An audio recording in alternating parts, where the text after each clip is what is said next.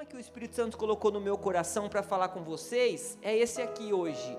Deus sabe ser pai. Pode ser que a gente não saiba ser pai, pode ser que você está me assistindo aí é um pai, não sabe ser pai ainda, mas Deus sabe ser pai. Deus ele sabe ser pai. E, e, o Espírito Santo falou forte no meu coração sobre esse tema, e o primeiro texto que a gente vai ler junto é esse aí. 1 João 3,1 diz assim: Vejam como é grande o amor que o Pai nos concedeu. Sermos chamados filho de Deus, e de fato somos. Por isso o mundo não nos conhece, porque não os conheceu, não o conheceu. E, gente, quando a gente fala assim, ser filho de Deus, é, é algo que precisa queimar no nosso coração. Não é simplesmente a gente falar assim, eu sou filho de Deus, isso se tornar para a gente um jargão popular, né, um evangeliquez. Ah, eu sou filho de Deus, eu sou filho de Deus. Porque falar que é filho de Deus, as pessoas do mundo falam. Hoje é muito normal as pessoas falarem: eu também sou filho de Deus, eu também sou filho de Deus. Mas nós sabemos que filho de Deus somos nós que aceitamos o Senhor como único e suficiente Salvador, que nos arrependemos dos nossos erros, acreditamos na obra da cruz e andamos com Jesus. A gente sabe que nem todo mundo é filho de Deus. Né? Nem todos são filhos de Deus. Muitos aí fora dizem, eu sou filho de Deus, mas não é ainda se não tiver um encontro com Jesus. Jesus veio para todos, mas eu preciso recebê-lo, eu preciso reconhecê-lo como meu Senhor e Salvador. Mas hoje se tornou muito comum falar eu sou filho de Deus, mas era algo que tinha que queimar no nosso coração. Naquele momento que a gente está com um problema, a gente fala eu sou filho de Deus e eu melhorar. Naquele problema que eu estou com um sintoma no meu corpo de alguma enfermidade, eu falar, eu sou filho de Deus e eu ser curado, porque é um poder muito grande nessa palavra, é algo muito importante quando eu falo, eu sou filho de Deus, não é algo comum, não é algo simples que sai da nossa boca como sai qualquer palavra. E como é incrível a gente poder saber que o Deus do universo, meu, o Deus desse universo, o Deus que fez o sol, esse sol maravilhoso que parece que só está em Ribeirão Preto, né? Essa lua que nos ilumina, um Deus que fez, né, criador da galáxia. Olha que loucura, cada planeta, bilhões de estrelas. Um Deus que criou, criou os mares, cara, vai lá, você olha lá, a galera do rio tá aqui aquelas praias lindas, né, Rafa? As praias maravilhosas. Aí você vai lá para Maceió, aquele lugar lindo. Aí você vai para Cancún, para o Havaí, Ilhas Maldivas, sei lá onde, tudo lindo. Tudo, né? Foi criado por um Deus. O Deus que criou o homem, o Deus que criou a mulher. O Deus onipotente, aquele que tem poder para tudo, tem poder para qualquer coisa um Deus onisciente que sabe de tudo, tudo que você pensa ou nem pensou, Ele já sabe, porque antes, quando a gente estava lá, num objeto ainda sem forma, no ventre da nossa mãe, Ele já sabia sobre mim, sobre você. Um Deus que é onipresente, Ele está em todos os lugares, está aqui com a gente, está com nossos irmãos lá da China, lá do Japão, lá da onde for. Esse Deus, né, que é um Deus todo-poderoso, Ele é o nosso Pai. Abra o seu coração para essa verdade. Abra o seu coração para essa realidade de um Deus que, através da obra de Jesus na cruz, hoje Ele pode se apresentar como nosso Pai. E sabe o que é incrível? É que nós hoje temos esse privilégio maravilhoso. Esse privilégio que os nossos irmãos do passado, da antiga aliança, não tiveram, de chamar Deus de Pai. A gente olha para Abraão, pai de multidões, o homem da fé, um herói da fé, ele não se relacionava a Deus como pai, chamando Deus de pai. Moisés, o homem que tinha contato com Deus, o homem que livrou o povo, também não se relacionava chamando Deus de pai. Davi, o homem segundo o coração de Deus, que Deus o amava também não tinha esse privilégio, mas nós temos esse privilégio. Então, essa noite, abra o seu coração para essa verdade. Você que me assiste, abra o teu coração para essa verdade. O livro de João também fala que Deus é amor e o perfeito amor lança fora todo medo. Aleluia! E quando, sabe, eu tenho a consciência que Deus é meu Pai, o medo tem que ir embora, o medo não pode me dominar, o medo tem que vazar da minha vida. E nós sabemos da definição do medo: o medo é um espírito maligno. O pastor Hélio já ministrou isso para a gente. Se você fizer Atos, você vai saber de tudo isso e muito mais. Porque o medo é um espírito que vem para nos atormentar, que vem para tirar a nossa paz. E hoje nós temos milhões de pessoas, jovens, adolescentes, adultos, que o, o medo tem falado alto na cabeça deles pessoas que estão sendo oprimidas por esse espírito. A gente pega jovens completamente medrosos em relação à sua capacitação profissional, à sua formação acadêmica, e aí acabam escolhendo situações, se profissionalizar em coisas que nem é o perfil dele, mas tem medo de conseguir algo maior. Ah, não, eu vou ficar com esse aqui, porque se eu for tentar ali, pode ser que não dê certo, então eu vou ficar nesse aqui mesmo, por causa do medo adolescentes, 15, 16 anos, sabe, desesperado para arrumar uma namorada, porque acha que vai ficar para titia. Não, minha tia não casou, falando, eu preciso. Sendo que com 15, 16 anos eu andava de carrinho de rolemã e jogava bolinha na rua de gude. Jovem, sabe, uma galera que precisa se preencher de maconha, de cigarro, de bebida para ser aceito. Não, eu vou naquele rolê, se eu não beber, o que, que vai ser de mim naquele rolê? Maior caretão. Porque tem medo de não ser aceito pela sociedade, tem medo de não ser mais ser excluído do meio. Por quê? Então eu vou beber, eu vou fumar, eu vou ficar muito louco. Pessoas que não querem se casar com medo de experiências de familiares, não, já se deram mal na minha família, eu não vou casar. Às vezes a gente conversava com adolescentes de 15, 16 anos, casar, tô fora, não quero nem saber, e tá cheio de gente assim, por conta do medo de um espírito que tem atuado na cabeça das pessoas. Pessoas completamente paradas do seu chamado, porque um dia receberam uma palavra de um pastor ou de um líder que não caiu legal, que não souberam ouvir, às vezes que não estavam preparados para ouvir, e hoje tem medo de exercer o seu chamado, de sofrer de novo de se machucar de novo. Então vou ficar no meu banquinho aqui e não vou fazer nada. Gente, o medo quer mostrar que você pode perder a sua posição. O medo quer mostrar que você está sozinho. O medo quer te mostrar que nem precisa sonhar, porque não vai dar certo mesmo. Fica aí no seu cantinho, vive a sua vida, deixa a vida te levar, como diz o, o pastor Zeca lá, e está tudo certo. Mas, gente, graças a Deus que nós temos uma verdade. Eu e você, nós estamos debaixo de uma verdade. Eu e você, nós estamos debaixo dessa verdade aqui, ó, que diz lá em, primeira, em 2 Timóteo 1,7.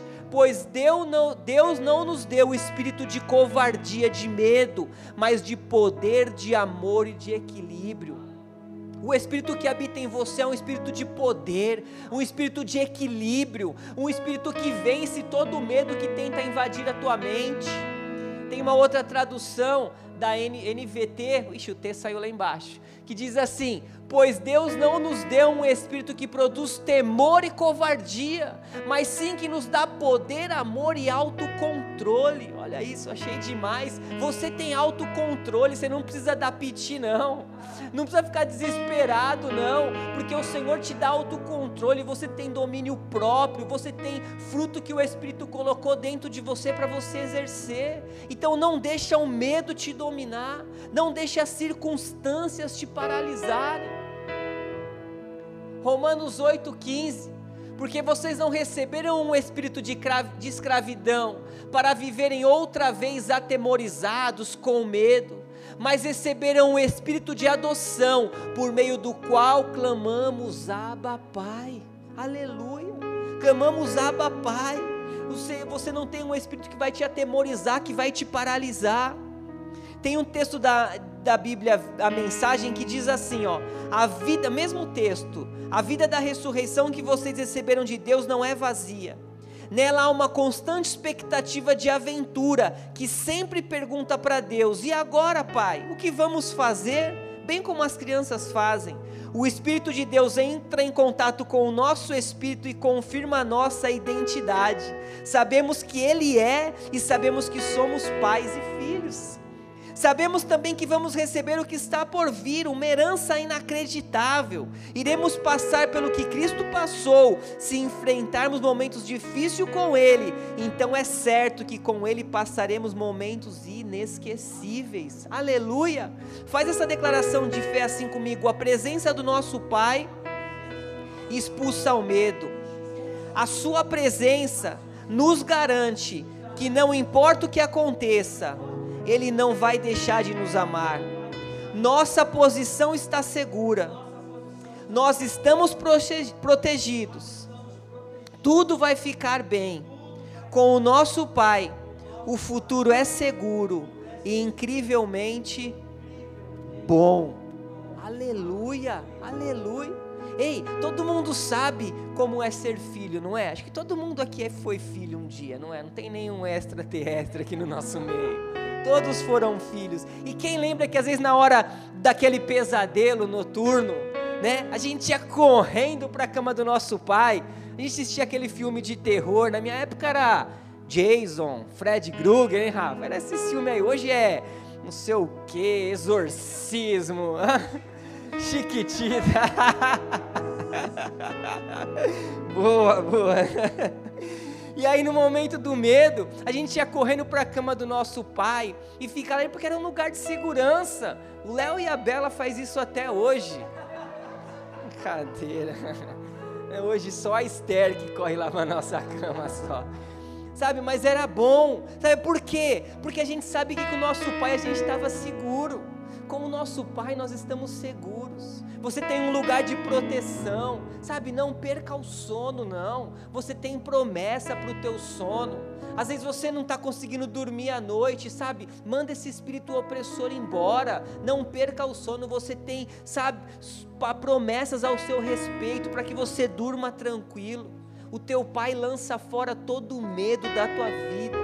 É noite de você entender isso. Se você sair daqui com essa verdade no teu coração, que você é filho de Deus, você vai sair daqui para viver um novo tempo na sua vida. Aleluia. E eu queria dividir com você que está aqui, com você que está em casa, três atitudes que nós podemos esperar do nosso Pai. Tem milhares, mas eu quero dizer só três aqui para não ficar grande a ministração. A primeira é essa aqui, ó porque Deus é Pai, Ele provê. Aleluia. Você pode repetir isso? Porque Deus é Pai, Ele provê. Sabe? Deus tem o compromisso de prover e de cuidar de você. Sabe? Deus tem esse compromisso com a gente. Sabe? A gente tem que parar de se sentir no controle de tudo, na responsabilidade de tudo. Sabe? Dá a direção da sua vida para Ele. Dá o controle da sua vida para Ele sabe, senta no banco do carona e deixa ele conduzir a tua vida. Deixa ele conduzir, porque ele tem pra gente uma vontade boa, perfeita e agradável. Para que que eu vou perder tempo com eu nem sei qual que é a minha vontade? Se eu tenho uma vontade boa, se eu tenho um Deus que tem planos e projetos ao meu respeito, que me criou por um propósito, então dá o seu lugar, dá a sua direção da sua vida, deixa o Espírito Santo te guiar, deixa ele te dirigir, sabe? Deixa ele te dar as direções. O pastor Hélio ministrou para a gente domingo sobre isso, sabe? Deixa ele te guiar, deixa ele te dar a direção. Ele falou, né, sobre a nuvem, né? Dois neurônios, um para falar vai e outro para falar fica.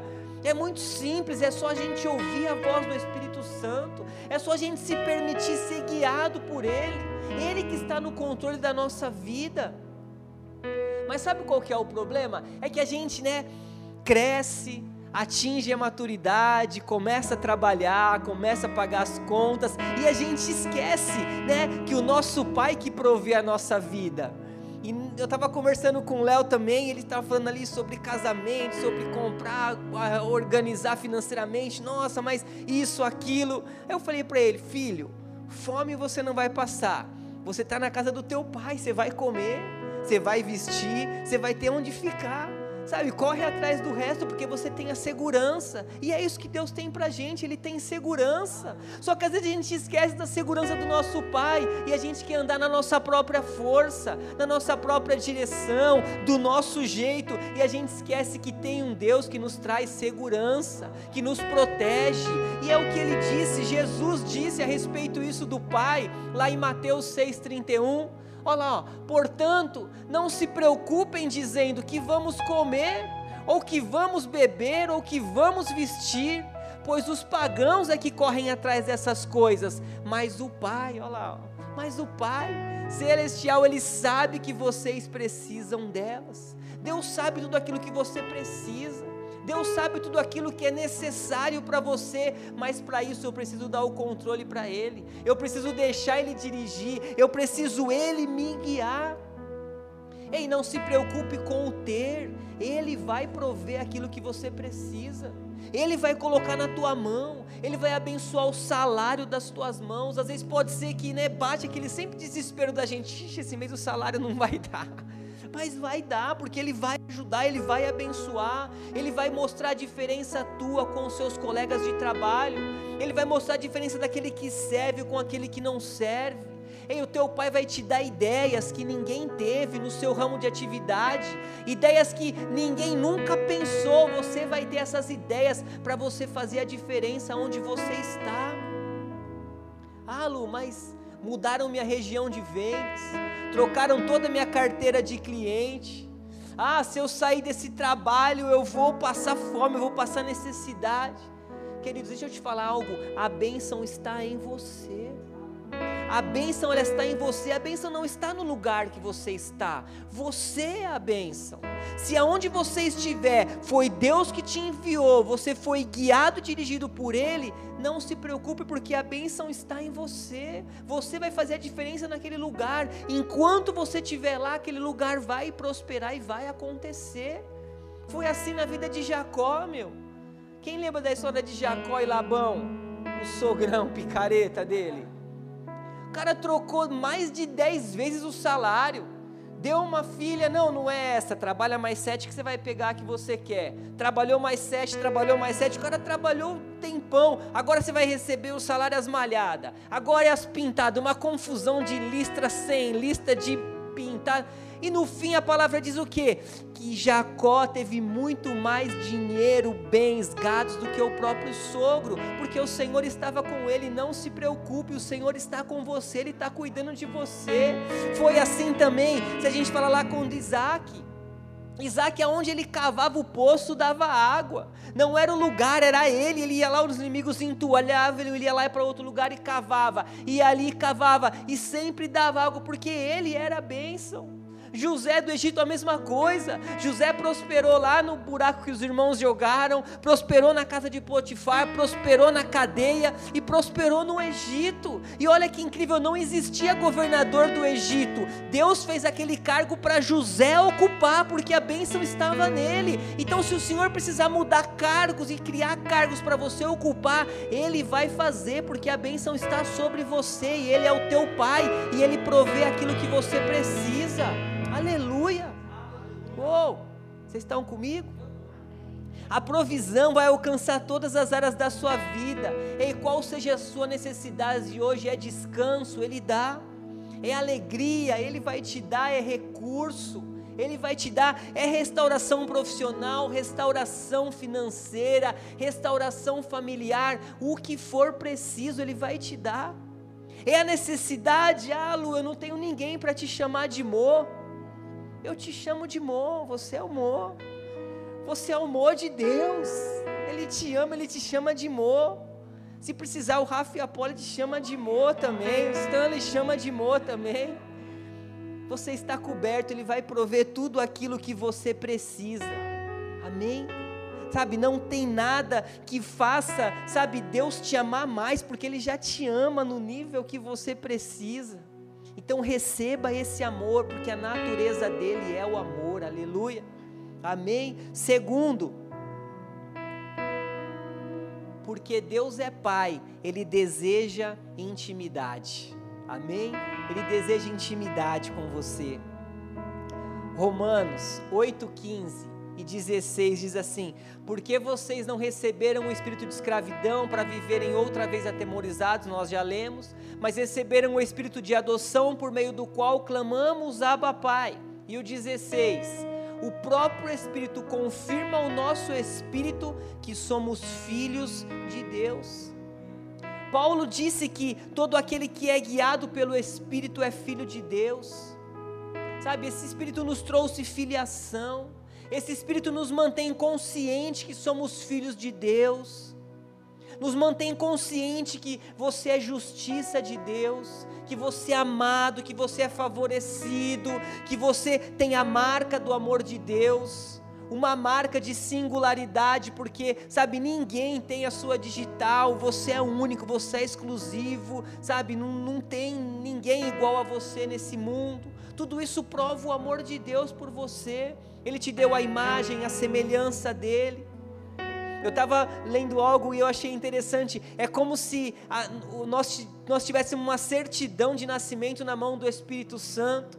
E no momento que o diabo vem te acusar, vem querer te derrubar, te destruir, o Espírito Santo pega a certidão de nascimento e ó, aí não, hein? Esse é filho de Deus. Sai fora, aí você não toca. Esse é filho amado, aí você não tem lugar. E aí nós temos liberdade para se relacionar, liberdade para se levantar, para nos arrepender dos erros, olhar para Jesus e falar: "Eu vou continuar, eu vou seguir, nada vai me parar" porque nós temos um Deus que a misericórdia dele se renova a cada dia. Amém? Então ele deseja intimidade. Ele deseja intimidade. Abba pai significa papai, paizinho, significa intimidade. Sabe, toda criança tem uma forma carinhosa de chamar o pai. Pai, papai, paizinho, sei lá como que é. E quem sabe hoje não é o dia de você começar, sabe, esse tempo de intimidade com o pai. Sabe, não só da gente, sabe, mudar a forma de se relacionar com Deus. Sabe, a gente fala Deus, Ele é Deus, Ele é o nosso Senhor, é o nosso Salvador, Ele é tudo isso, sabe? Mas, sabe, tem pessoas que falam com Deus numa distância tão grande. Uma vez eu fui numa igreja e o pastor ia começar a orar, ele começou assim: Meu Deus, te peço permissão para entrar na tua presença Deus de Abraão, Deus de Isaac, Deus de Jacó, Deus dos meus antepassados. Cara, parece uma coisa tão longe, parece que está tão distante, sendo que eu posso chegar e falar: Pai, Paizinho, estou aqui, porque eu não preciso pedir para entrar na presença, porque a presença dele habita em mim, eu não saio da presença dele, eu estou na presença dele 24 horas, 48, todo o tempo, eu não saio jamais, então eu não peço para entrar, eu só falo, Pai, Aí estamos junto aqui agora. Eu sei que você está on. Eu também estou on. Eu te amo. E é isso que Ele quer da gente, sabe? Da gente quebrar essa religiosidade. Jesus orava assim. Jesus chamava Pai, Pai amoroso, Pai amado. Jesus tinha esse tempo de relacionamento. É tempo da gente inaugurar, de chamar o nosso Deus de nosso Aba, nosso Paizinho. Amém? Não adianta nada, ó. toda informação sem experiência é religião. Quando Deus quer te mostrar algo, Ele mostra pela revelação de quem Ele é. É tempo da gente se relacionar, é tempo da gente gastar tempo com Ele. Ei, olha, eu marquei até aqui, achei até legal. É tempo de gastar mais tempo no nosso relacionamento com o nosso Pai. Meditar na palavra a gente não vai se cansar de falar isso. Medita na palavra. E você aí do YouTube, medita na palavra. Gasta tempo, sabe, em oração. Orar não pode ser um peso. Orar não pode ser algo que você fala, nossa, vou ter que orar hoje. Não orei, não, tem que ser prazeroso. Você não precisa orar uma hora, mas às vezes dez minutos, cinco minutos, gasta tempo. Sabe, põe lá um fundo, fecha os olhos e vai ali. Daqui a pouco você, tá, você nem está percebendo, mas você já foi mais de meia hora sabe, gasta tempo em orar e meditar na palavra. É dessa forma que nós vamos adquirir intimidade com Ele, é desse jeito que nós vamos ter intimidade. Pô, e não adianta a gente falar que a gente não tem tempo, é a maior mentira falar que não tem tempo. Cara, a gente tem tempo para o Instagram, tempo para ficar no TikTok, tempo para assistir Big Brother, tempo para assistir um Netflix, um monte de coisa. A gente não tem tempo para ler a palavra, é mentira, a gente está se enganando a si mesmo. A gente não tem tempo para o nosso Pai aquele que nos amou, que deu Jesus por mim e por você, cara. É tempo da gente vencer as desculpas e ter intimidade com o Pai, porque só assim nós vamos avançar para novos níveis, novos sonhos e viver um ano de decisão. Aleluia. Amém? Em último lugar, porque Deus é Pai, Ele conserta as coisas para o nosso bem. Aleluia. Porque Deus é Pai, tudo que Ele faz é para o nosso bem. Aleluia, tudo, tudo. Romanos 8, 28 diz assim: Sabemos que Deus age em todas as coisas para o bem daqueles que o amam, dos que foram chamados de acordo com o seu propósito. Aleluia. Tudo é para o bem, sabe? O nosso pai, pai ele nunca sai arrebentando o filho, não é assim. Ele corrige, ele cuida, ele fala assim: Ei filho, errou aí, vem aqui que eu vou te ajudar. Precisamos ajustar algumas coisas, é assim. Deus nunca vai te quebrar, sabe? Deus nunca vai mandar uma doença para você para te corrigir de algo, jamais. Esse não é o Deus. Deus ele é amor, Deus ele é justiça, Deus ele é tudo, mas ele cuida de você como um filho. Eu me lembrei quando, eu nem sei quantos anos faz, o Léo tinha um celular e ele foi roubado do celular dele. E eu tinha pago três parcelas, era dez vezes eu tinha feito o celular. Aí ele chegou em casa, eu estava lá na sala, nunca me esqueço. Ele chegou, ele abriu a porta, chorando, ele ajoelhou no seu pai, me roubaram, não sei o quê. E eu acho que o medo dele não era nem do roubo, era mais saber o que eu ia fazer com ele pelo celular, que ainda faltava sete parcelas. Mas ele ajoelhou, ele desesperou, me roubaram, não sei o quê. E na hora eu olhei aquilo, eu acho que ele pensou que eu ia dar-lhe uma surra nele.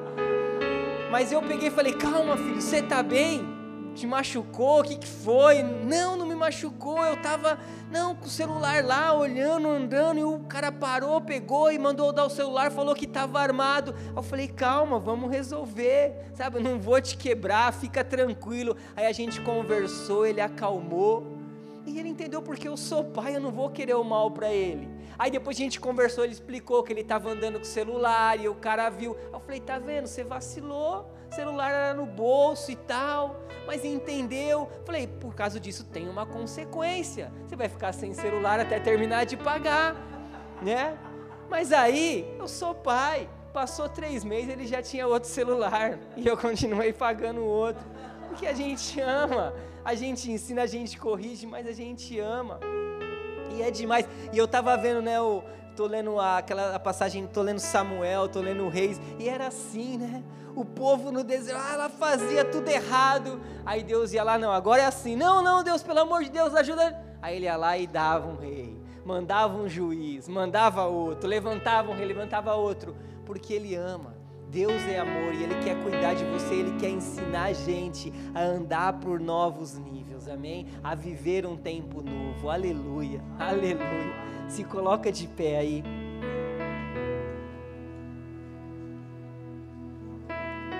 Aleluia. Pode subir a galera da música. Eu quero terminar. Galera do YouTube tá aí ainda, não vai embora não.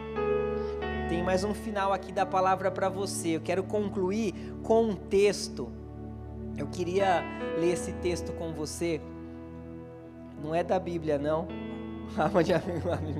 É um texto que eu achei incrível que diz assim, ó: O empresário bem-sucedido costumava fazer muitas viagens de avião por conta do seu trabalho. Certo dia ele estava sentado numa poltrona da sala de espera do aeroporto, quando começou a observar um menino sozinho, quietinho em outra poltrona, rabiscando um livro de desenhos para colorir. Quando o embarque começou, o funcionário da companhia aérea colocou o menino na frente da fila para encontrar seu lugar antes dos adultos. Logo depois, o empresário também entrou no avião e viu que se sentaria justamente na poltrona do lado do menino. Ele puxou conversa e o menino, muito educado, respondeu naturalmente. Em seguida, o menino pegou o livro novamente e continuou colorindo. O empresário ficou curioso porque o menino não demonstrava ansiedade, medo, preocupação, nem expectativa do avião levantar voo a qualquer instante. E o avião decolou tranquilamente. Mas durante o voo, uma tempestade muito forte fez o avião balançar muito. Eita, ainda bem que eu não estava nesse avião. Ia chorar mais que um menino. A, a, turbulência e as sacudidas assustaram muitos dos passageiros, mas o menino parecia encarar tudo na maior naturalidade. Uma das passageiras sentada do outro lado do corredor ficou preocupada com o que estava acontecendo e perguntou ao menino: Ei menino, você é tão novinho, não está com medo não? O menino deu um grande sorriso e respondeu: Não, senhora, eu não tenho medo, o meu pai é o piloto. Demais. O meu pai é o piloto. Para que, que eu vou ficar com medo? Ei, Deus é o piloto da tua vida. O teu pai é o piloto que dirige a tua vida, que te guia, que te leva para novos níveis. Sabe? Então, sabe, não tenha medo. Não tenha medo. Quem sabe você chegou aqui hoje, às vezes, com peso de falhas, de erros, de coisas que aconteceu, que você cometeu. Sabe, o teu pai tem misericórdia para a tua vida. O teu pai te ama, te trouxe aqui. Quem sabe você está aí no YouTube. Quem sabe situações aconteceram ao longo dessa semana. Deus é aquele que te perdoa, que te ama, que te dá a oportunidade para você recomeçar, que quer cuidar da tua vida. Ele diz: Eu trabalho para o teu bem, eu transformo a maldição em bênção, eu te amo, sabe? Ele conserta as coisas para o nosso bem, porque Ele quer cuidar de nós. Amém? Feche seus olhos aí, aleluia.